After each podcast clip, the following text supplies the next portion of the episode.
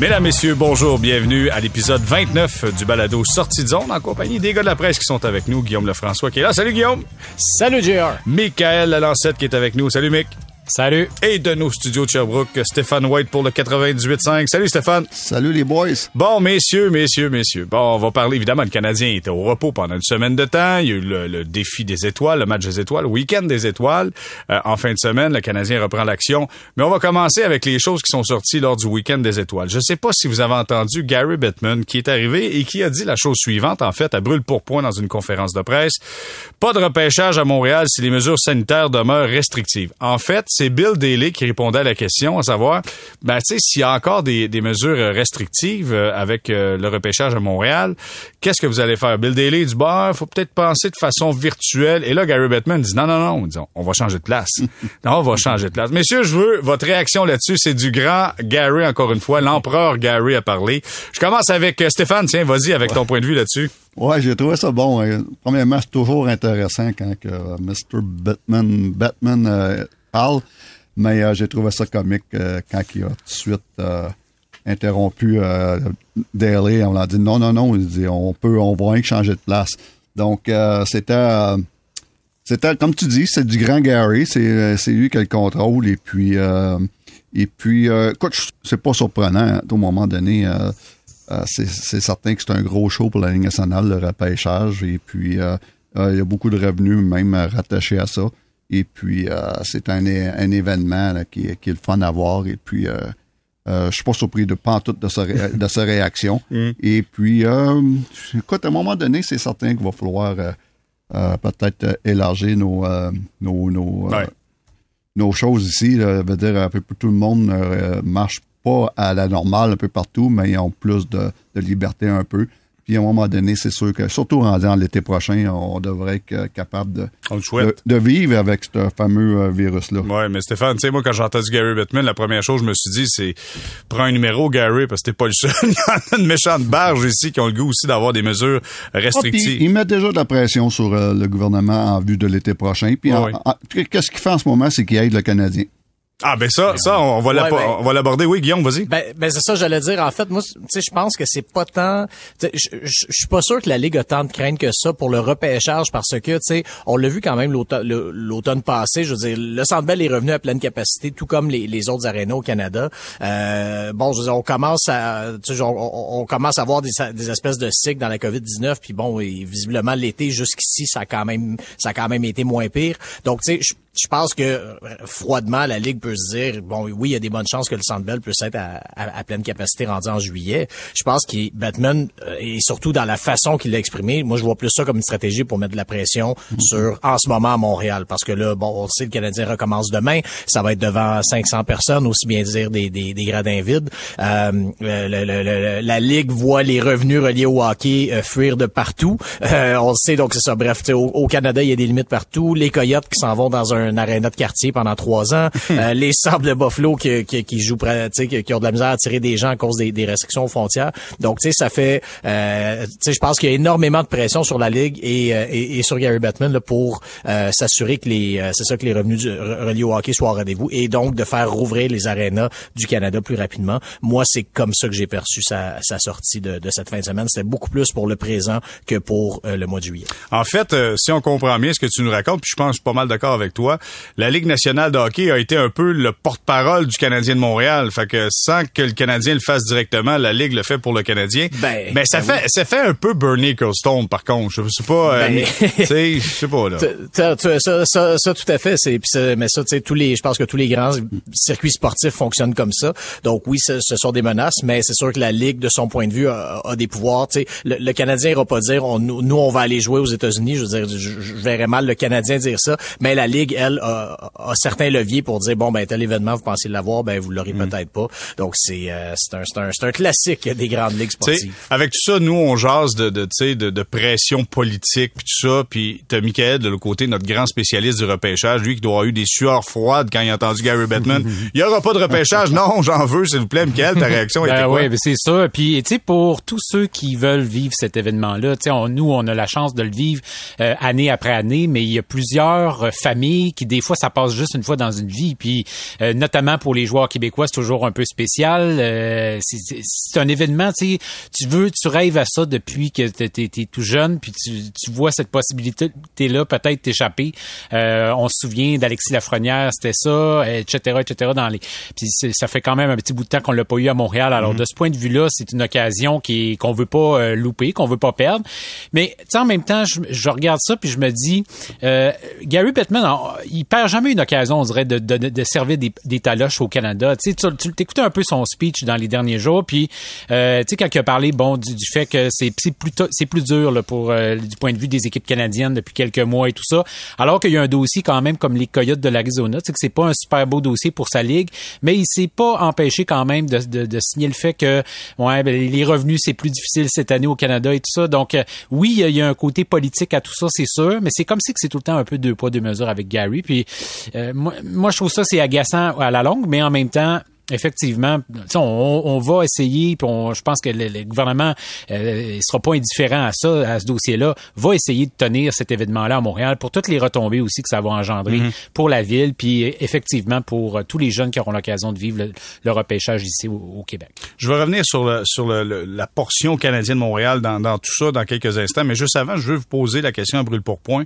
Est-ce que vous trouvez qu'il y a un fossé qui est en train de se créer de la, entre la Ligue nationale de Gary Bettman aux États-Unis et ce qui se passe de la Ligue nationale au Canada. Est-ce que vous trouvez qu'il y, a une distance qui se crée, Stéphane? Mais avec raison, je pense. Euh, parce que, écoute, c'est clairement le Canada, le marché canadien et, puis euh, euh, spécialement au Québec, c'est vraiment, c'est clairement un épine dans le pied de Gary Batman, ça, j'ai aucun doute là-dessus. Euh, je parle pas au niveau des marchés, pas au niveau de, de, la popularité ou tout ça, je parle au niveau là, pendant la COVID. C'est clairement, là, il doit être tanné, honnêtement, Gary, de, de, de, tout le temps. Bon, ben OK, euh, on va-tu être obligé de jouer à huis au Canada? On va-tu pouvoir avoir des games, on va être obligé de remettre les parties? ou euh, euh, C'est tout le temps là, plus compliqué qu'aux États-Unis, il faut pas se le cacher. Donc, pour lui, puis je dis pas avec raison ou pas raison, mais je veux dire, pour lui, c'est clairement le marché canadien pendant cette pandémie est clairement un gros problème, une grosse épine dans son pied. Hum, même d'un point de vue business, on a l'impression que lui, il savoure chaque business aux États-Unis comparativement à ce qui se passe ici au Canada. Mais il faudrait peut-être lui rappeler que deux des trois formations qui ramènent le plus de revenus dans la Ligue nationale sont canadiennes. C'est les Leafs de Toronto puis le Canadien de Montréal. Ben c'est ça exact. je, trouve, que Gary Bettman joue un petit peu un jeu dangereux par contre en critiquant comme ça les, les autorités canadiennes et euh, par le fait même les marchés canadiens parce que c'est ça, tu sais, quand, quand la Ligue est en santé dans des circonstances normales, le Canada, c'est une des vaches à lait des, des, des États-Unis. Là, je vous ai le contrat de télé avec avec avec Rogers rapporte beaucoup plus d'argent annuellement que, tu sais, que, que, que, que, ce qu'il avait ce qu'il avait négocié en même temps euh, avec euh, avec les réseaux américains. Comme tu dis, deux des trois équipes qui ont la plus haute valeur sont des sont des équipes canadiennes. Vancouver est tout le temps dans le top 10 ou, ou tout près. Donc, tu sais, je veux dire, puis puis ensuite, tu sais, Edmonton aussi pas est pas très loin dans la première moitié. Donc, tu sais, euh, c'est ça. C'est un, un, jeu très dangereux parce que Gary Bettman doit pas oublier que la journée que la vie va revenir à la normale, ben encore une fois, une bonne partie des revenus de la Ligue va provenir des, des sept marchés canadiens. Disons de six, euh, disons des six. Là, je vais exclure Ottawa qui, qui, génère pas des tonnes de revenus, là, mais euh, on s'entend. Parce qu'il faut dire, malgré le succès de certaines équipes, les assistances n'étaient pas au rendez-vous avant le début de la COVID. Là, fait que donc, faut pas s'attendre à ce que quand la COVID, ça sera terminé, ou du moins on, on aura négocié d'une façon différente avec tout ça que tous les amphithéâtres de la Ligue nationale vont se remplir euh, en claquant des doigts. Là. Ça sera pas évident, hein, Michael. Non, ben effectivement. Puis tu sais, je, je me range un peu de derrière les arguments de, de, de mes deux collègues. Euh, c'est sûr que la COVID en ce moment ébranle le, le, le, le, le, le, je dirais le modèle d'affaires de la Ligue nationale. On est tous d'accord avec ça, puis on comprend la situation dans laquelle le Canadien est placé, euh, les Leafs de Toronto et les, autres, euh, les gros marchés de la Ligue nationale au Canada. Ça, c'est, c'est incontournable, c'est implacable. Tu sais, je, je, me mets à la place de Gary Bettman. C'est sûr, c'est frustrant, puis c'est sûr que ça, ça, ça, ça, ça structure un peu toute la, la, la structure financière du, de la Ligue nationale. En même temps, je veux dire, c'est ça, la réalité. Là, c'est pas juste pour la Ligue nationale de hockey, c'est pour tout, c'est pour tout le reste. Et je pense que, euh, tu sais, Gary, Gary Bettman, il a une business à gérer. Il utilise ses, ses cartes comme il, comme il peut pour essayer de mettre de la pression sur tout le monde. Ok, mais euh, c'est ça. Quand, quand la vie normale va revenir, ben les, les marchés canadiens vont être encore une fois en tête de liste. Donc, euh, je, je sais pas vers, vers quoi ça mène. Euh, c'est dans, dans le court terme. Je pense qu'il il veut, il veut faire des, des, il veut mettre de la pression à court terme. Alors, on va voir mm. ce que ça va donner. Mais, tu sais, je trouve que c'est comme un peu se tirer dans le pied parce que les assises du hockey, elles sont au Canada puis ça va être encore ça pour un méchant bon bout. Ouais, mais euh, inquiétez-vous pas les gars là, qui, qui, qui fassent n'importe quoi, Gary, il va t'envoyer du monde au Canada, euh, peu importe. Donc euh, lui, il se dit gars. Euh, Ouais, euh, je vais lui mettre de la pression et puis euh, le marché va tout le temps être là, puis euh, les commanditaires vont tout le temps être là, et puis les fans vont tout le temps être là, mm. et puis euh, je pense pas qu'il s'inquiète de ce côté-là. Mais c'est drôle, moi, à travers tout ce qu'on peut voir, à, à, travers le, le, le, comment je peux dire, la, personnalité un peu désinvolte de Gary Bettman, un peu au-dessus de ses affaires, je sens que ça pédale par en dessous, comme un canard. Tu sais, dessus c'est bien calme, mais en dessous les pattes se font aller. Parce que Guillaume t'en parlait tantôt quand tu vois le dossier des Coyotes de l'Arizona quand tu sais que cette équipe-là a été en tutelle par la Ligue nationale de hockey, qu'il y a eu multitude de propriétaires, que là, on va les jouer dans un dans un dans un amphithéâtre de la NCAA où euh, on vous en parlait, là, on disait il y a 5000 sièges, là, on va faire un, un annexe, une annexe à l'aréna pour être capable de, que tout le monde soit capable d'être là de façon professionnelle. On doit faire des modifications, ça va peut-être tomber à 3500 sièges. Et on se dit, il n'y a pas de problème avec ça. sais. Et là, en plus, les coyotes qui disent, hey, nous, on va être un money pit en plus, messieurs, là, je sais que, on, les propriétaires, vous êtes peut-être tannés de nous donner de l'argent en partage des revenus, ben, ben, on va vous aider, on va être un money pit, on va prendre vos mauvais contrats. À quelque part, j'ai l'impression que c'est comme, c'est juste c'est juste du grand théâtre de Gary Bettman. C'est lui qui contrôle, qui dirige tout ça. Est-ce qu'il est rendu avec trop de pouvoir, Gary Bettman, selon vous? Guillaume? Ben trop trop de trop de pouvoir, je sais pas. ça, ça, reste que son, son, travail, c'est d'être le, le, le, représentant des intérêts des propriétaires. Euh, cela dit, lui doit avoir une, une, perspective plus globale. C'est sûr qu'individuellement, chaque propriétaire euh, justement voit ce qui se passe en Arizona et se dit que ça que ça a aucun allure. Puis je pense qu'il y a aucun propriétaire individuellement qui accepterait justement ce qui ce qui euh, ce qui se passe là-bas en Arizona, sachant que euh, cette équipe-là pendant trois ans va continuer à être un gouffre financier pour pour la ligue. Mais c'est ça, c'est là que Gary Bettman de son rôle de, de, de, commissaire doit doit avoir une espèce de point de vue plus plus éloigné de ça, plus détaché de ça. Euh, en même temps regardez, moi aussi, comme je suis sûr, comme plein de propriétaires, moi aussi, il y a des jours que je me demande son entêtement avec dans cette question-là spécifiquement, surtout sachant qu'il y a le marché de Houston qui, euh, euh, qui semble être prêt à accueillir une équipe et qui, qui ouais, permettrait Des petites nouvelles, j'écoutais les propos d'Eliot Friedman qui disait, tu sais, Houston, eux, là, ils ont vu la transaction des Penguins de Pittsburgh, puis ils veulent pas payer 800, 900 millions. Là. Mm-hmm. Eux autres sont peut-être prêts à aller dans 400, 500 millions, mais pas à la hauteur de ce que de ce que Bettman veut. Fait qu'à partir de là, Bettman, lui, veut pas descendre la valeur de ses franchises. Il veut garder ça dans, dans le haut plafond comme on le fait avec les Pingouins. Fait que euh, il y a une dure négociation. Fait que c'est le fun, Houston, mais Houston est peut-être pas prêt à donner le prix que Batman va avoir aussi. Là. Ouais, ça, oui, Stéphane, vas-y. Vas Stéphane. Oh, ouais, c'est clair euh, qu'ils ont peut-être pas le, choix, mais Gary, Batman, pour le marché d'Arizona, de Phoenix ou euh, euh, pour lui, pour lui, vraiment, il y a une grosse, d'après moi, il y a une grosse question d'ego euh, pour protéger. Il a tout le temps vendu ce marché-là, puis il veut pas lâcher le morceau. Il doit avoir un petit peu d'ego de, à la Gary là-dedans. puis l'autre, puis l'autre sens, et puis l'autre côté, ce marché-là a prouvé qu'il pouvait, qu'il pouvait survivre là. Quand il était, je me souviens, mon frère il a joué pour les, les Coyotes de Phoenix quand il était au centre-ville dans l'ancienne arena de basketball. Oui. Et puis, euh, il me disait, euh, Steph, il dit, cette arène-là, t'as tout le temps plein notre play game. Et puis, à toutes les parties. Puis, depuis ce temps-là, depuis qu'on a déménagé dans, dans le champ, faut pas, faut pas, euh, ça, c'est, c'est direct dans le champ. Et puis, euh, c'est depuis ce temps-là qu'ils ont des problèmes. Donc, Gary doit se dire, oui, il y a un marché là, puis on va tout faire pour que ça marche mais ce sera pas dans ce building-là parce que honnêtement, il n'y a rien à faire dans ce building-là. Là. Euh, à part de oui, au football, même s'ils mettraient un, un, stade de football euh, euh, sur la planète Mars, il sera plein quand même. Euh, mais, euh, mais pas au hockey. Et puis il doit se dire, lui, je sais que ça peut marcher, puis en quelque part, je peux je il y a des fans là parce qu'ils l'ont déjà prouvé. Ouais, c'est ça, des fois, hein, c'est là qu'on se rend compte que même un terrain à bas prix dans le fond d'un champ, c'est pas toujours la meilleure des choses. Ottawa, Ottawa. Ouais, c'est ça, j'allais dire, parlez-en aux propriétaires des sénateurs. Euh, euh, Michael, je veux t'entendre sur euh, sur euh, le week-end des étoiles. On a vu là, ça vient de sortir, euh, de, voilà quelques instants, Jack Hughes des Devils New Jersey qui est présentement sur la liste de la COVID. Euh, Quinn Hughes des Canucks de Vancouver qui était là au week-end des étoiles aussi sur la liste de la COVID pour les Canucks de Vancouver. Donc Gary Bettman qui disait allez pas aux Jeux Olympiques parce que c'est dangereux. Si vous attrapez la COVID, vous serez pris là-bas. On va faire un beau rassemblement à Las Vegas, tout le monde va être là, on va se taper des mains, on va avoir du fun, puis finalement il y a des joueurs qui sortent de là avec la COVID. Qu'est-ce que t'en penses, Michael? Ben, écoute, c'est ça, si tu multipliais les risques, surtout sur les joueurs, bon, que soit qu'ils l'avaient pas pogné depuis un bon bout de temps ou ils l'avaient pas pogné pantoute. Euh, c'est ça, tu multipliais les risques que ces gars-là attrapent la COVID. Il- tu mettais tout, c'est l'ensemble de l'œuvre. Euh, beaucoup de mesures euh, sanitaires qui, qui, qui avaient diminué, le port du masque qui était pas euh, obligatoire dans, dans plein de, même dans les grands ra- rassemblements, les joueurs, bon, le voyagement, etc. Tu multipliais les risques fois 10.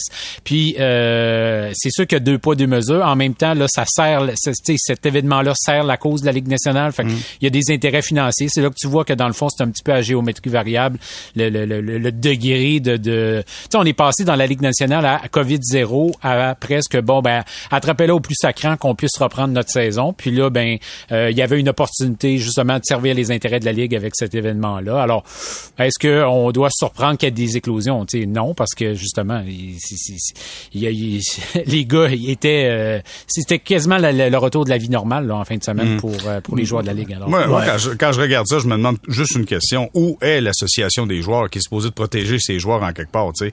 D'un côté, ils prennent l'argent, puis de l'autre côté, ils disent, ben non, les gars, il n'y aura pas de problème. Allez-y, là, vous allez être correct. Ça n'a aucun sens. ça. Il y a surtout une couple de directeurs généraux qui doivent pas être contents et qui doivent être inquiets en ce moment parce que là, tu sais, c'est ok, c'est c'est c'est correct. Jack Hughes avec les Devils, les Devils sont sont sont déjà éliminés, sont sont, sont à, sont à 24 points d'une place en série.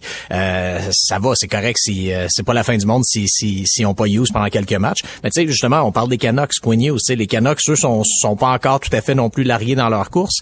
Euh, le match des étoiles, ça le dit, c'est le match des étoiles. C'est les meilleurs joueurs de chaque équipe qui sont là. Donc, tu sais, c'est une équipe qui est privée de, de son meilleur joueur pendant deux, trois matchs à cause de ça, euh, que, que tu sais, ou que le, que le joueur a un peu de symptômes, ça lui prend plus de temps. Euh, tu sais, c'est c'est c'est c'est tout, c'est une espèce de risque additionné, euh, de, de risque additionnel que que que, tu sais que, que ces joueurs-là ont, ont subi en allant là-bas.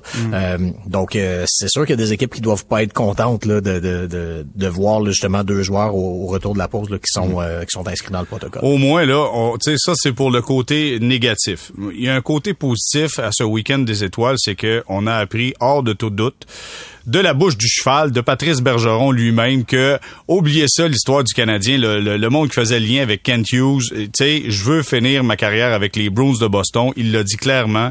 Écoute, je- moi, honnêtement, je, écoute, je suis un traditionnel, là, tu sais. Raymond Bourque, c'était les Bruins de Boston. Je comprends, il a gagné la coupe avec l'Avalanche, parfait. Mais c'est les Bruins de Boston. Patrice Bergeron, c'est les Bruins de Boston, là. C'est pas, viens finir un an ou deux avec le Canadien. Je comprends que c'est le fun, mais c'est les Bruins de Boston. Stéphane, t'en penses Ouais, quoi? je suis complètement d'accord. Puis, euh, puis, euh, j'ai- pas été surpris veux dire, Patrice Bergeron, c'est un ce qu'on appelle un vrai Bruins. On cherche des vrais Canadiens ici. Ça, lui, c'est un vrai Bruins. Fait que c'est certain que son cœur est là. Surtout, surtout qu'il a tout été en, en grosse rivalité avec le Canadien. Fait que lui, dans, dans- puis sa vie est là euh, à Boston. Il a vécu plus longtemps à Boston qu'il a vécu euh, au Québec. Et puis, euh, je suis pas surpris, c'est un vrai Bruins. Et puis, euh, je suis certain que les Bruins vont tout faire pour que Patrice Bergeron finisse sa carrière à Boston, à moins que euh, Patrice veuille le le contraire, ce qui serait très surprenant. Hum, Mais ce qui est dommage, c'est qu'on a vu des belles histoires. là. On voyait Nick Suzuki, puis on, ah, il l'a pris sous son aile, puis tu sais, en quelque part, on aime ça le cinéma, nous autres. Là. Ben, c'est sûr, c'est sûr, mais tu sais, d'un autre côté, regardez, premièrement, oui, c'est fort possible que, que Patrice Bergeron euh, fait- euh, termine sa carrière dans les couleurs des Bruins, ça serait tout à fait approprié. Euh, en même temps, c'est le capitaine des Bruins. Les Bruins euh, sont dans, devraient participer aux séries cette année à moins d'une catastrophe, tout ça. Euh, Patrice Bergeron peut pas non plus commencer à créer des distractions en, laissant entretenir le moindre flou sur son avenir, euh, même si c'est ça, on sait, il est, en, il est en dernière année de contrat, tout ça. Donc ça, c'est une chose. L'autre chose, ben, oubliez, oubliez juste jamais que Mike Modano, à nos yeux, était un Stars de Dallas pour la vie. Daniel Alfredson, à nos yeux, était un sénateur d'Ottawa pour la vie. Euh, il y a des fois que c'est euh, que ces choses-là changent. Je pourrais ajouter Martin Brodeur aussi. Ah euh, donc, tu sais, ça arrive des fois des, des situations qu'on voit pas venir parce que moi, à mes yeux, il y a aucun doute que Kent Hughes, tu sais, je veux dire, ça, ça devrait faire partie. C'est le genre de joueur qui, qui, dont il doit rêver euh, pour pour pour son équipe. Euh, simplement, tu sais, oui, il est en fin de carrière, ça sera pas, ça serait pas le, Patrice Bergeron des, des belles années, aucun doute. Mais tu sais, dans une équipe qui a un problème de, de, de culture, de leadership en ce moment, ça serait, c'est sûr que ça serait l'ingrédient parfait pour une année ou deux.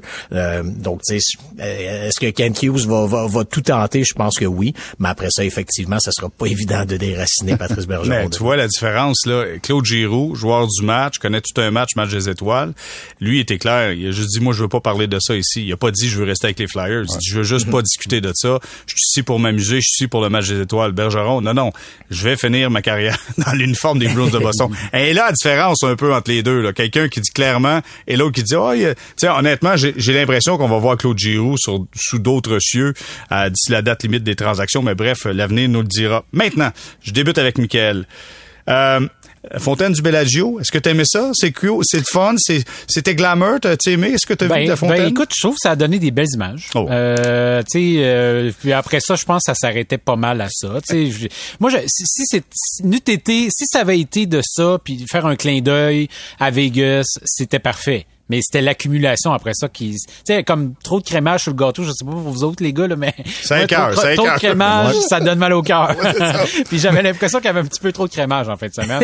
Donc euh, les fontaines ça allait, c'était la, la, suite là qu'à un moment donné j'ai fait ok là c'est assez, c'est trop pour moi premièrement, il n'y a jamais trop de crémage sur un gâteau. en, tant, en tant que bébite à sucre, j'aimerais euh, j'aimerais rectifier les faits. euh, deuxièmement, non, je, pense que c'était une meilleure idée sur papier que, que, que dans la vraie vie. Euh, premièrement, moi, il y a une petite chose qui m'achale, puis là, peut-être qu'il y a bien des gens que ça, à, qui ça ne dérange pas, mais moi, un événement de hockey qui est préenregistré, j'aime pas ça. Ah, le hockey, ça doit être en direct. Donc ça, c'est la, moi, c'est la première chose. Ensuite de ça, bon, tu sais, c'était dans le noir. Je, je comprends que ce soit tourné le soir pour avoir un plus bel effet des fontaines, mais euh, même avec les rondelles euh, euh, illuminées, je trouvais pas qu'on voyait terriblement bien. Ça sortait pas très très bien. Et puis en plus, on n'entendait pas vraiment le public. Je dis oui, des fois on entendait applaudir au loin, mais mais ça manquait de cette présence-là. Cela dit, regardez, on n'arrête pas de dire que la Ligue nationale est conservatrice, est figée, elle sait jamais d'innover. pour une fois qu'ils ont essayé quelque chose de, plus audacieux, je veux pas les critiquer pour ça.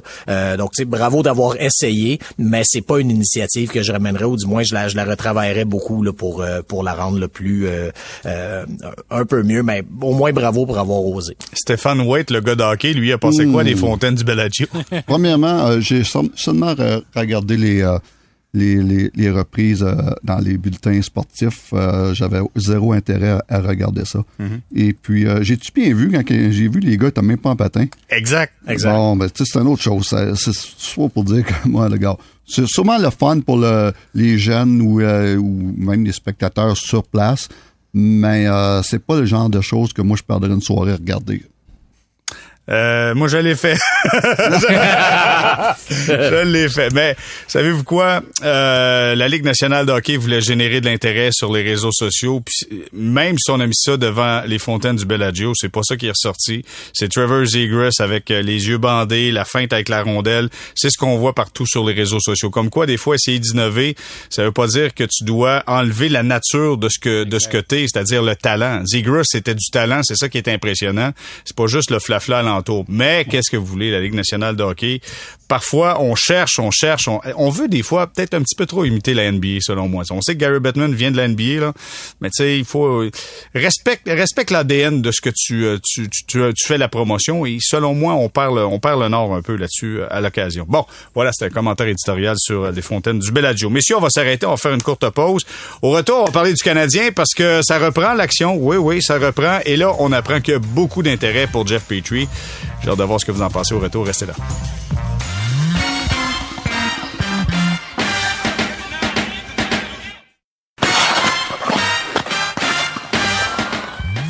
On est de retour au balado Sortie de zone, épisode, épisode 29, troisième saison, compagnie de Guillaume Lefrançois, Michael Lalancette, ainsi que Stéphane White. Je commence avec Stéphane. Euh, Darren Dreger dit énormément d'intérêt entourant Jeff Petrie. Là, semblerait que tout le monde le veut. Le Canadien euh, et Petrie peut-être lui aussi a le goût de partir, mais euh, clairement, il a pas perdu de valeur, semblerait sur le marché, sur le marché, Stéphane. Pas surpris, une seconde, Jérémy.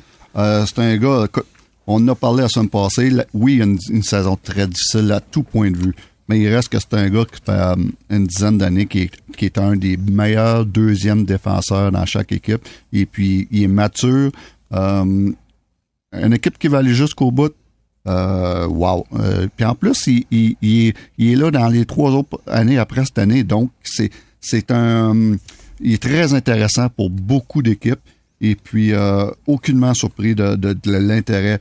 Euh, donc, ça, c'est bon pour le Canadien. C'est bon pour Jeff Petrie. C'est bon pour tout le monde. OK. Est-ce qu'on peut arriver à, et puis Stéphane, je veux t'entendre là-dessus. Est-ce qu'on peut arriver à le convaincre, convaincre sa famille de rester avec le Canadien ou c'est carrément cassé, fini selon toi? Je crois pas que ce soit très difficile à le convaincre de rester. Surtout que je, je sais que sa famille, sa femme adore Montréal.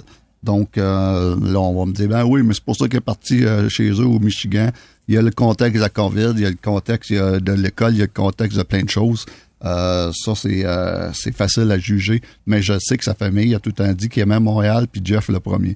Donc, pour moi, oui, c'est c'est- c'est- faisable.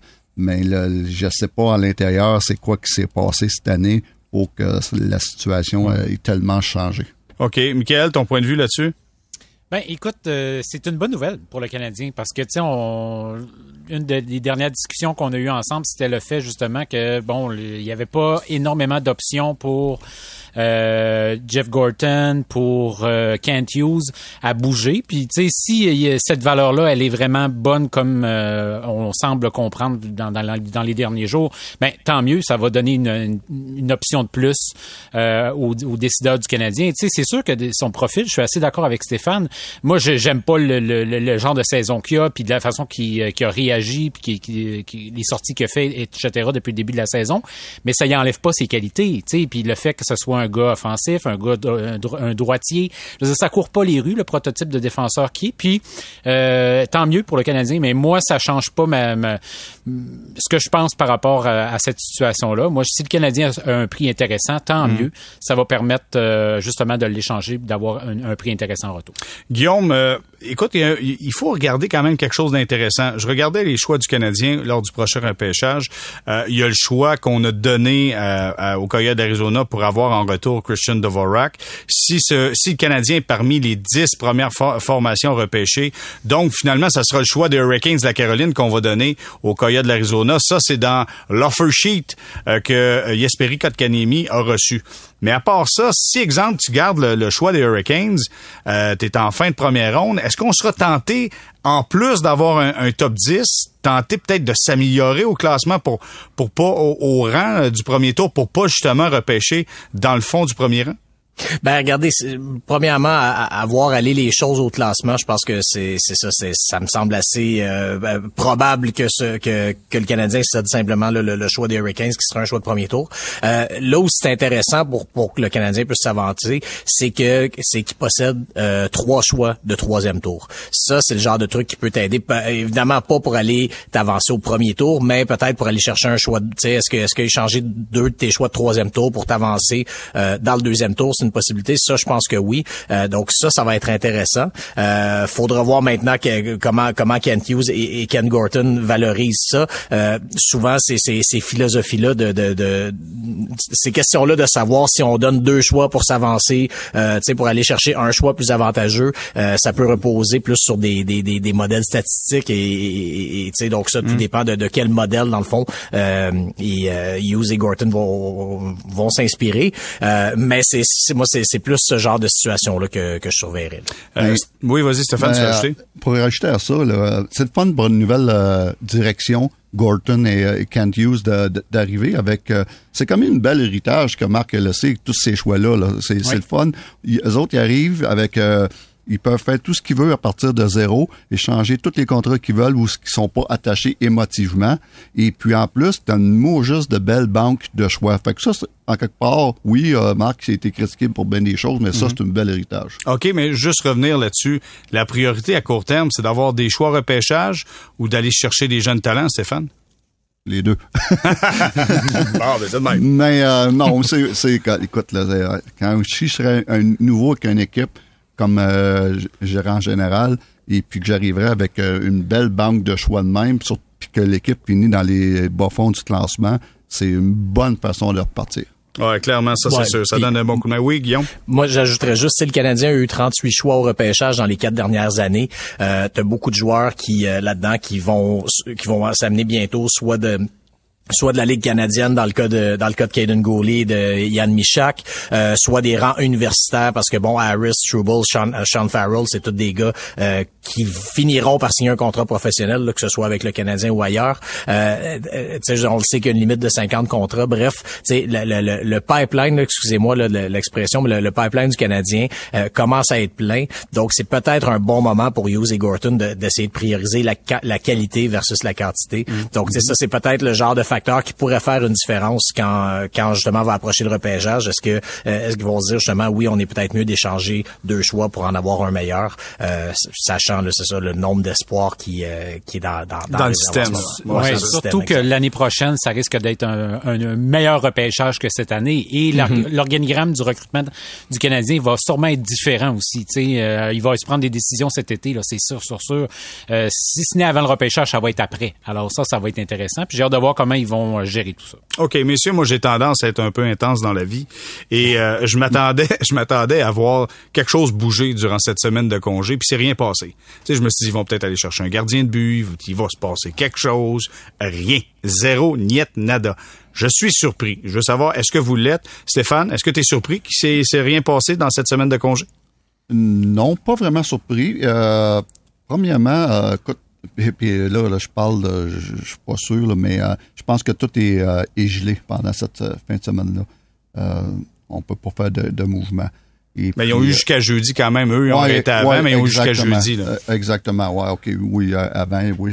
Ben, là-dessus, c'est sûr que je suis déçu, hein, pour la situation des gardiens de but. Mm-hmm. pour, le, pour le reste, euh, ils vont attendre, puis ils vont attendre, puis ils vont attendre parce qu'il faut qu'ils créent des, des surenchères et puis euh, comme toutes les équipes, euh, ils vont prendre le temps. Il reste encore à, à, peu près six semaines avant le, le la fin mhm. de la date limite, c'est, c'est beaucoup. Non, c'est dit de même, Stéphane. Tout le monde a fait Ah ouais, c'est vrai. non, mais il fait bien, tu fais bien de le rappeler. C'est beaucoup, surtout quand on sait que tout ça passe dans les dix derniers jours.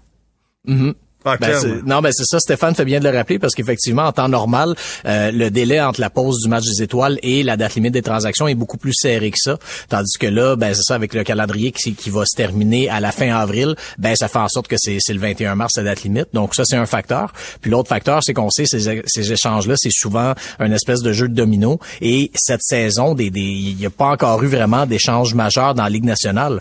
Euh, donc tu sais, c'est ça, c'est l'autre chose. Tu sais, je vous ai mis, disons, mis à part bien sûr le Jack mais même lui, je veux dire, euh, bon, Eichel n'a toujours pas joué, mm. mais tu sais, depuis cet échange-là, le, 4 novembre, tu sais, il n'y a pas eu de, de c'est ça, d'échange majeur dans la ligue, et on sait, c'est ça, que des équipes, des fois, quand quand il y a un domino qui tombe, ben là, l'équipe passe à son plan B puis son plan C. Tu sais, on parlait de Jeff Petrie tantôt, euh, tu sais, ça serait pas impossible que ait certaines équipes qui soient à la recherche d'un défenseur regardent d'abord du côté de John Klingberg, et ensuite de ça, si ça marche pas avec Klingberg, ben tu tournes vers des plans B, plans C, et euh, c'est peut-être là que ça va débouler. On est habitué de voir Marc Bergevin, c'est lui habituellement qui dirigeait le trafic parce qu'il y avait souvent une transaction avant tout le monde, souvenez-vous. Quand tout le monde essayait de transiger, lui faisait ça deux, trois semaines, quasiment un mois à l'avance.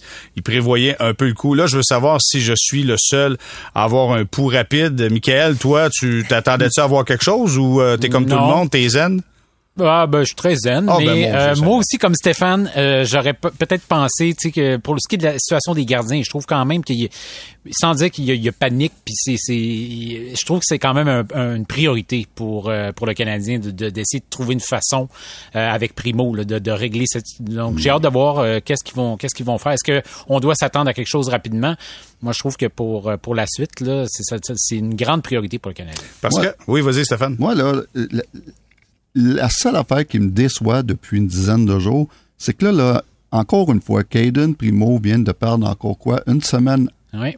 pas joué, pas pratiqué, rien. Une autre semaine. Aurait fallu que, je sais qu'ils sont obligés de le garder sur les aliments parce qu'il faut que tu aies deux gardiens de but sur ton, euh, ton, euh, ton, euh, excusez le mot en anglais, ton roster. Et puis, euh, mm, une semaine encore sans jouer. Euh, c'est, moi là, c'est ça qui m'assomme le plus. Il aurait fallu trouver quelqu'un, euh, n'importe qui, pour le mettre sur le NHL roster avant qu'on ferme la, ferme, qu'il- que tous ces gars-là partent en vacances pour une semaine. Donc ça, c'est une autre grosse semaine de perdu dans son développement. Parce que, Guillaume, tu l'as mentionné, si on amène Kevin Poulain, on doit lui faire signer un contrat de la Ligue nationale de hockey. On doit renégocier son entente. Et là, sur le total de 50 contrats, on doit être quand même pas très loin. Là. Euh, il reste Ben, pas grand place, là, j'imagine. Ex- Exact, c'est ça. Ça, c'est, c'est, c'est un des problèmes. En ce moment, ils sont à 48. Ouais. Euh, donc là, puis là, ben, les DG avant la, la, la, la date limite des transactions, tu veux pas te ramasser à 49 ou encore même pas à 50 contrats parce que des fois, dans, des transactions comme ça, euh, ça, ça va arriver que tu dois prendre un, un joueur de plus qui, qui euh, simplement parce que l'autre équipe veut se dégager de la, de, la, de la- marge de manœuvre pour les contrats. Ensuite de ça, euh, qu- quand la saison universitaire va se terminer, ben ça, je parlais tantôt de Jordan Harris. Euh, si le Canadien veut lui offrir du contrat, un contrat, ben ça, ça te prend de l'espace sous ta, sous ta limite pour euh, pour lui en offrir un. Euh, donc tu sais, c'est le- genre de truc, euh, c'est ça, c'est le genre de truc auquel euh, au- auquel Kent Hughes doit doit penser. Donc tu sais, je pense que ça c'est une des choses qui bloque en ce moment l'acquisition d'un d'un autre gardien. Mon questionnement sur cette semaine de pause où on n'a pas vu le Canadien bouger venait du fait que avant la pause, c'était catastrophique. Catastrophique sur euh, l'intensité, l'émotion, l'implication au travail. Tout le monde pointait un peu tout le monde. On voyait euh, des, mauvais jeux de Jeff Petrie. On a vu en à plusieurs reprises. Les gardiens de but connaissaient des moments difficiles. Je me suis dit, tu sais, si tu veux faire une deuxième portion de saison plus intéressante, il faut qu'il y ait une dynamique qui change. Ça prend quelque chose qui change. Là, le Canadien va embarquer dans une séquence de quatre matchs cette semaine. Vous allez me dire, OK, outre Washington, ne sont pas des, des super puissances. Euh, t'as les Devils New Jersey, t'as Washington, t'as Columbus et t'as les Sables de Buffalo. Euh, Michael, je veux savoir de ton côté, crois-tu que le Canadien, cette semaine, avec ces quatre matchs-là, sera en mesure de se sortir du gouffre en montrant quelque chose de bon pendant quatre matchs ou euh, euh, ou ce club-là va s'enfoncer encore plus profondément et sera jamais capable de sortir de là? Bah. Oh, c'est une bonne question. J'aimerais ça être, être, être- être optimiste puis euh, penser que, tu sais, moi honnêtement à la fin du voyage, j'avais trouvé qu'il y avait quelque chose, tu sais, puis après ça, ça s'est tout effondré à la fin. Donc, euh, quand on pense que des fois on va, on- le, Canadien va, va, tu sais, va, va stabiliser un peu les choses puis va s'en remettre, euh, sans dire à gagner, mais en tout cas, tu sais, à remettre ça un peu droit là, mais finalement tout, tout s'écroule. Je suis pas sûr que, tu sais, est-ce- qu'est-ce qui a changé là, depuis quelques quelques jours qui va faire en sorte que le Canadien va montrer un autre visage. Ben, ils ont arrêté de la se voir. Ils ont- peut le- leur non, avoir? mais ils ont fait du arrêté- bien mentalement. Ouais, mais ils ont arrêté de se voir à l'aréna. Des fois, tu sais, quand ça va pas bien, ça fait du bien d'être chez vous un peu, hein, Stéphane? Ouais. Ah oui, mais honnêtement, là, C'est sûr. si ça peut pas être pire, premièrement, on s'entend tout. Et puis, euh, c'est certain que ce- ce- ce- cette semaine-là doit avoir fait beaucoup, beaucoup de bien mentalement à tous ces gars-là. Plus que n'importe quelle autre équipe dans la Ligue. Parce que, en cause de la situation où ce que ces gars-là vivent euh, depuis, depuis le début de la saison. Donc, euh, je suis convaincu qu'ils vont venir avec une, une, belle énergie qui va faire du bien. Je ne dis pas qu'ils vont se mettre à gagner tous les matchs, mais une belle énergie. Et puis surtout, ils ont un, un, un alignement de la Ligue nationale maintenant. là. Les- Il n'y a plus de COVID, il y a plus les- les- il, y a- il reste des blessures, oui, mais au moins il y a un alignement de la Ligue nationale. Ouais, mais attends, attends, Et Nick puis- Suzuki, Nick Suzuki était au match des étoiles. C'était à peu près le seul qui avait pas pogné la COVID chez le Canadien. Fait qu'on ne sait pas, là. Ah, mais même si Nick n'est pas là, hein, ils ont un alignement de la Ligue nationale, contrairement à ce qu'ils ont eu il y a à peu près un mois, là, que c'était la, la moitié des clubs de- du- des joueurs du Rocket. Et l'autre chose, les gars, les quatre matchs, ils sont capables de gagner trois victoires là-dedans. Euh, puis ils devraient gagner trois victoires. New Jersey, on devrait gagner. Columbus, on devrait gagner. Buffalo, on devrait gagner. Mon Dieu, on est optimiste, Guillaume. Est-ce que tu partages l'optimisme? Euh, ben pas tellement parce que tu sais si on regarde euh, par rapport à la formation que les Canadiens avaient juste avant la pause, il y a seulement théoriquement Cole Caulfield et Yoel Armia qui s'ajoutent. Et Cole Caulfield, on n'arrête pas de se, de se demander s'il serait pas mieux à Laval plutôt qu'à Montréal. Donc, tu sais, sur papier, ça sera pas une formation si différente que ça. Euh, par contre, oui, effectivement, la pause peut avoir fait du bien à tout le monde. Pour ceux qui suivent les joueurs sur les réseaux sociaux, ils sont à peu près tous partis quelque part dans le sud pendant la, pendant la, la semaine. Euh, donc, tu sais, je pense que oui, il y a des joueurs là-dedans qui vont revenir euh, dans de meilleures dispositions. Euh, moi, ce que j'ai hâte de voir, c'est, moi, je trouve que pour Dominique Ducharme, c'est un défi intéressant parce que lui, bon, on, disons que son avenir est incertain, c'est peut-être la meilleure façon de le, de le dire. Euh, il rentrera pas son équipe en série, on le sait, mais il y a quand même une belle occasion de, de, de récupérer son groupe, de changer la dynamique justement. Euh, c'est pas, c'est vraiment vraiment pas évident à faire parce que bon, je veux dire, les joueurs voient le même classement que nous, euh, mais je trouve que tu sais, lui comme entraîneur, ça peut être un beau défi euh, et, et j'ai hâte de voir si, euh, je, je, je, sais pas dans quelle mesure c'est des choses qu'on va pouvoir percevoir de l'extérieur, mais euh, c'est sûr que pour lui puis pour ses adjoints, c'est un super beau défi pour la deuxième moitié de saison d'essayer justement de changer la dynamique là-dedans mm. et de de, de dire aux gars, regardez, est-ce qu'on peut est-ce qu'on peut sauver notre deuxième moitié de saison? Je pense qu'on est capable. Puis euh, bon, euh, pèse sur les sur les boutons que tu veux là, mais mm. euh, c'est le genre de truc qui, qui, peut être intéressant à surveiller. Au-delà de la victoire, moi je vous le dis, là, le but c'est pas tant d'aller chercher des victoires, mais tu ne peux pas voir un club désengagé comme on a vu avant la pause. Là. Si ça revient comme ça, là, ben oui, défensivement, je, regardais là depuis Noël, le Canadien a joué 13 matchs seulement là depuis Noël et ça fait 13 matchs de suite que que, que l'équipe donne 13 buts, euh, 3 buts ou plus par match. ça, ça c'est fou. La dernière fois qu'ils ont donné moins que ça, c'était le 16 le 16 décembre qui était le dernier match dans le fond, euh, le dernier match avant Noël, le, match qui avait été joué à huis clos la dernière minute. Donc euh, Ouais, exact. Donc 13 matchs de suite où tu accordes minimum 3 buts. Dans une équipe qui a pas une grosse attaque, on le sait, euh, on sait ce que ça donne, donc ça donne une victoire en 13 matchs. OK, là je vais, je vais en poser une torieuse puis Michael, je vais t'entendre là-dessus dans quelques instants, mais je me tourne vers Stéphane. Écoute, je le sais qu'on pointe tout le monde tout le temps, puis on pointe Dominique Duchamp, puis on pointe lui, puis on pointe l'autre, puis On pointe les gardiens. On pointe les gardiens. Mais je veux savoir, le fait que c'est un entraîneur euh, des gardiens de but qui n'a pas beaucoup d'expérience de la Ligue nationale de hockey, est-ce que ça, ça vient compliquer un peu le processus, Stéphane? Ben, c'est... C'est une torieuse, hein? C'est certain que c'est difficile pour un, entraîneur recru, puis euh, c'est normal parce que il est recru. Et puis, euh, je me souviens, moi, mes premières années à Chicago, euh, c'était difficile, puis j'ai appris beaucoup, beaucoup, beaucoup. Et puis, honnêtement, mes premières années à Chicago, euh, je suis pas sûr que j'aurais été prêt pour, le Canadien de Montréal dans un marché encore plus hot. Et puis, peut-être, sûrement, la meilleure chose qui m'est arrivée, moi, c'est de commencer à Chicago, où, à ce temps-là, on avait une équipe qui était de dernière position, mais où ce qu'on la, reconstruction était amorcée. Donc, c'était tout du positif. On savait qu'on faisait pas un playoff, mais c'était du positif à tous les jours. Donc, euh, c'est sûr que c'est pas difficile.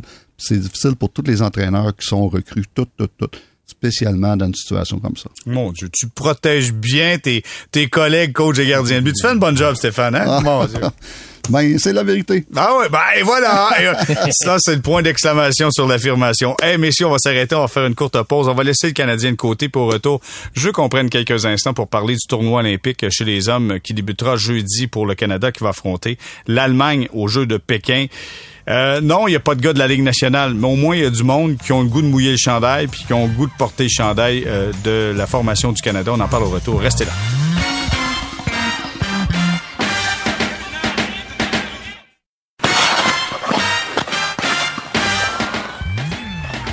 On est de retour au balado Sortie de zone, épisode de 29 en compagnie de Guillaume Lefrançois, Michael Lalancette et Stéphane White. Je commence avec Michael. Michael, tournoi olympique débute euh, jeudi, le Canada qui affronte l'Allemagne. Euh, est-ce que ça, ça suscite de l'intérêt pour toi? Est-ce que ça t'allume même s'il n'y a pas de gars de la Ligue nationale? Sincèrement, je pensais que non, mais ça, je vais suivre ça. Et c'est sûr que les heures, ça seront pas, ça sera pas évident là, euh, de, regarder les matchs, mais c'est un peu comme les autres, le reste des compétitions. Je sais pas si vous avez accroché au début des jeux, mais tu sais, les jeux, les, Jeux olympiques, c'est un peu ça. C'est les histoires humaines aussi qu'il y a euh, derrière ça. Puis non, c'est vrai, les gars de la Ligue nationale seront pas là. Fait que moi, c'était une certaine déception pour moi dans les dernières, dans les derniers mois, dans les dernières semaines. Mais il y, en a des histoires humaines. Tu sais, juste penser à Stall, tu sais, ça va être une histoire qu'on va aimer suivre tout au long des jeux. Euh, moi, j'ai de l'intérêt, puis euh, je comprends que peut-être que c'est vrai que les, meilleurs ne seront pas là, mais pour moi, ça ça, ça m'empêchera pas de, de, suivre ça. Je, suis un petit peu surpris parce qu'il y a pas si longtemps, je me disais, oh, le tournoi euh, de hockey olympique masculin, pas tant d'intérêt, je vais regarder peut-être plus le, tournoi féminin. Puis c'est drôle, j'ai changé d'idée dans les dernières dans les derniers jours depuis qu'on connaît les, le, le, visage de cette équipe-là, qui vont être là. Ça me ça, ça, ça me donne le goût de suivre ça, même si les heures seront, ce seront pas possibles. Non, c'est ça, mais préparez vos céréales. Hein. C'est jeudi, 8h10 le matin, le Canada qui affronte l'Allemagne dans le match numéro 1. Guillaume, euh, euh, je disais, t'as as fait un papier, justement, t'en parlais de cette aventure-là, que tout le monde vise la Ligue nationale de hockey, mais en fait, il peut y avoir des détours qui sont extrêmement intéressants, qui t'amènent dans des expériences pas possibles, comme les Jeux olympiques. Ben c'est ça, exact, exact. J'ai euh, j'ai fait un truc sur euh, sur Maxime Noro, qui est un des assistants d'équipe Canada. Et effectivement, tu sais, dans, dans l'équipe Canada, tu as beaucoup de joueurs comme ça qui euh, qui ne sont plus dans la Ligue nationale depuis longtemps, ou dans le cas de Noro, tu sais, qui a à peine été, il a seulement joué six matchs. Donc, tu sais, je pense que pour ces joueurs-là, c'est intéressant. Puis effectivement, faut s'attendre à voir des joueurs comme ça qui vont vraiment tout, tout, tout donner, parce que pour eux, c'est le moment, tu sais, le paroxysme là, de, leur, de, leur, carrière. Donc ça, c'est une chose. Puis de l'autre côté, moi, je suis aussi curieux voir aller les jeunes. Euh, il y en a pas beaucoup dans l'équipe Canada. Il y a ce bon ce Owen Power évidemment, Mason McTavish. Donc oui, ça va être intéressant. Puis sinon, ben tu sais, si t'es un fan du Canadien, ben c'est une belle occasion aussi de voir Sean, Sean Farrell jouer puis jouer contre des euh, contre mm-hmm. des adultes en plus. Parce que tu sais, oui, il y a, bon, il y, a, des bonnes statistiques, mais tu sais, oublions pas que Sean Farrell la saison dernière, il a joué dans la USHL. Oui, il y a eu des des, des, des grosses statistiques, mais il a joué, il était supposé être à l'université, il a joué dans la USHL parce que ça jouait pas au hockey à Harvard. Et puis là, ben cette année, oui, il y a encore du succès à Harvard, mais c'est pas dans une division très forte. C'est pas nécessairement la division la plus forte de la NCAA. Donc, tu sais, je trouve que c'est une, belle occasion aussi de voir ces jeunes-là euh, et, de mesurer leur progression parce que oublions pas que les équipes européennes, elles, vont avoir quand même des joueurs, euh, tu sais, des joueurs qui sont plus à, maturité. Donc, euh, pour toutes ces raisons-là, je pense que j'ai j'ai hâte de, de voir ce tournoi-là. Stéphane, de ton côté? Moi, j'ai vraiment hâte de, que le, hockey masculin euh, débute. J'ai hâte de voir ça. Premièrement, tous les gars qui sont là, c'est des gars qui sont excités en partant. Donc, rien que ça, ça va, seulement ça, ça va donner un, bon spectacle de voir, euh, tu vas avoir 20 joueurs en, uniforme qui vont être excités d'être là, fiers d'être là. Parce que si ça te tente pas, tu as, le choix de dire non quand tu te le demandes. Donc, donc, il va y avoir des belles histoires qui vont sortir de là. Ça va être du hockey intense. Et puis, euh, moi, j'ai hâte de voir ça. Euh, beaucoup, euh, malheureusement, beaucoup plus hâte que le hockey féminin. Puis, je veux pas partir une, une polémique. Hmm. J'adore le hockey féminin et puis, j'ai trouve super bonnes. Hein. Ils sont super bonnes. Mais pauvre, pauvre, pauvre hockey féminin, on, sait déjà, on sait déjà depuis, depuis, depuis deux mois qui, qui va se qui va se battre pour l'or. C'est la seule affaire qui mm. reste à déterminer qui, qui va gagner l'or entre les États-Unis et le Canadien. Mm. C'est quasiment malaisant voir des matchs de 12 à 1 puis de 13-0 puis ça, ben, ça ressemble un peu au championnat. Bon pour le sport. Ouais, mais Stéphane, ça ressemble un peu au championnat mondial de hockey junior quand le, le, Canada qui affronte, je sais pas moi, la, Biélorussie. C'est ouais, une Il n'y a pas un écart aussi oh, prononcé. Il y en avait des pas pires, honnêtement. Là. Ouais, il n'y a, pas, un ben, écart ben, aussi prononcé qu'on voit au hockey féminin. Il y a seulement deux équipes, y a deux équipes qui sont de calibre. Et puis, euh, puis ça, ça n'enlève rien à nos joueuses qui sont incroyables. Puis, mm. puis les Américaines, euh, le problème, c'est pas le Canada puis les États-Unis. Le problème, c'est ce qui se fait ailleurs. Ouais, ben, moi, ben, c'est ça, j'ajouterais juste par contre que ce qu'on voit là, euh, c'était un problème de plusieurs années. On sentait que l'écart entre, entre, les pays se, se, se, rétrécissait quand même au fil des années. Et c'est malheureusement ça quelque chose où la, la, la pandémie, je pense, n'a vraiment pas aidé euh, cette progression-là. Parce que, bon, on le sait, là, les, les, les tournois féminins, très souvent, les organisateurs euh, ont été plus prompts à tirer la plug, pardonnez-moi l'expression, sur ces événements-là. Puis ça, ben, c'est sûr que ça n'a pas aidé le calibre général de jeu. Donc là, après ça, tu te retrouvais avec les, les États-Unis, par exemple, qui ont pu continuer à jouer parce que les joueurs sont, sont beaucoup affiliés au programme universitaire, tout ça. Mhm. Donc ça, ça va. Mais euh, ouais, pour le calibre général, c'est sûr que ça, ça, ça aidera vraiment pas. C'est une, une, conséquence malheureuse de la, des deux ans de pandémie. Ouais, mais il faut juste se dire une chose. Je pense que la plus décevante performance, c'est la Finlande qui s'est fait euh, la varlope contre le Canada. Habituellement, la Finlande donne une bonne opposition. Pour les autres formations, c'est un peu plus compliqué. Mais j'écoutais Kim Saint-Pierre parler sur les ondes de Radio-Canada, qui parlait du programme, entre autres, euh, de, la, de la Tchéquie, où il y a plein de joueuses là-dedans qui jouent présentement dans la NCAA. Fait que donc, d'ici, tu sais, il y aura une suite, il y aura une évolution, puis soyons honnêtes, là, le niveau de jeu pour les, les formations les, les plus performantes, là, on parle, exemple, la Finlande, habituellement, ça va bien.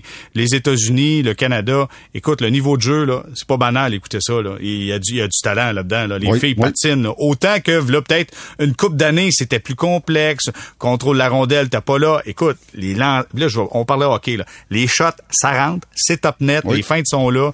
Sérieux, là. Les, les bons clubs, j'avoue que les autres, c'est plus difficile, mais les bons clubs, c'est vraiment intéressant à regarder. C'est certain que le hockey féminin a progressé beaucoup les dernières années, mais malheureusement, ça, c'est, au Canada puis aux États-Unis. Puis je suis content de voir qu'il y a beaucoup de, de, filles comme la, Tchéquie qui sont rendues dans la NCAA. Ça va être seulement bon pour le sport, le hockey féminin. Puis, euh, euh, écoute, je, souhaite euh, que les autres pays peuvent à un moment donné nous donner des, bonnes, des bonnes compétitions. On va aller voir le scout. Mick, toi, t'en penses quoi? Ben moi, je, je suis assez d'accord avec mes collègues, puis j'ajouterais à ça que c'est une question aussi d'argent tout ça, puis euh, euh, c'est pour ça qu'on aimerait ça voir euh, la Ligue nationale jouer un plus gros rôle dans, dans le financement pour permettre à ce qu'on ait une ligue féminine professionnelle digne de ce nom, puis qui permette euh, d'attirer des joueuses d'un peu partout dans le monde pour essayer de créer euh, des, des, des, des nouveaux bassins de, de, de, de joueuses professionnelles à l'échelle planétaire. Tu sais, tu regardes, je, je nous ramène ici au Québec, mais tu sais, il y a pas si longtemps, on disait ah le hockey, le, le football universitaire, c'est seulement le Rouge et Or, le Carabin, on n'en sort pas.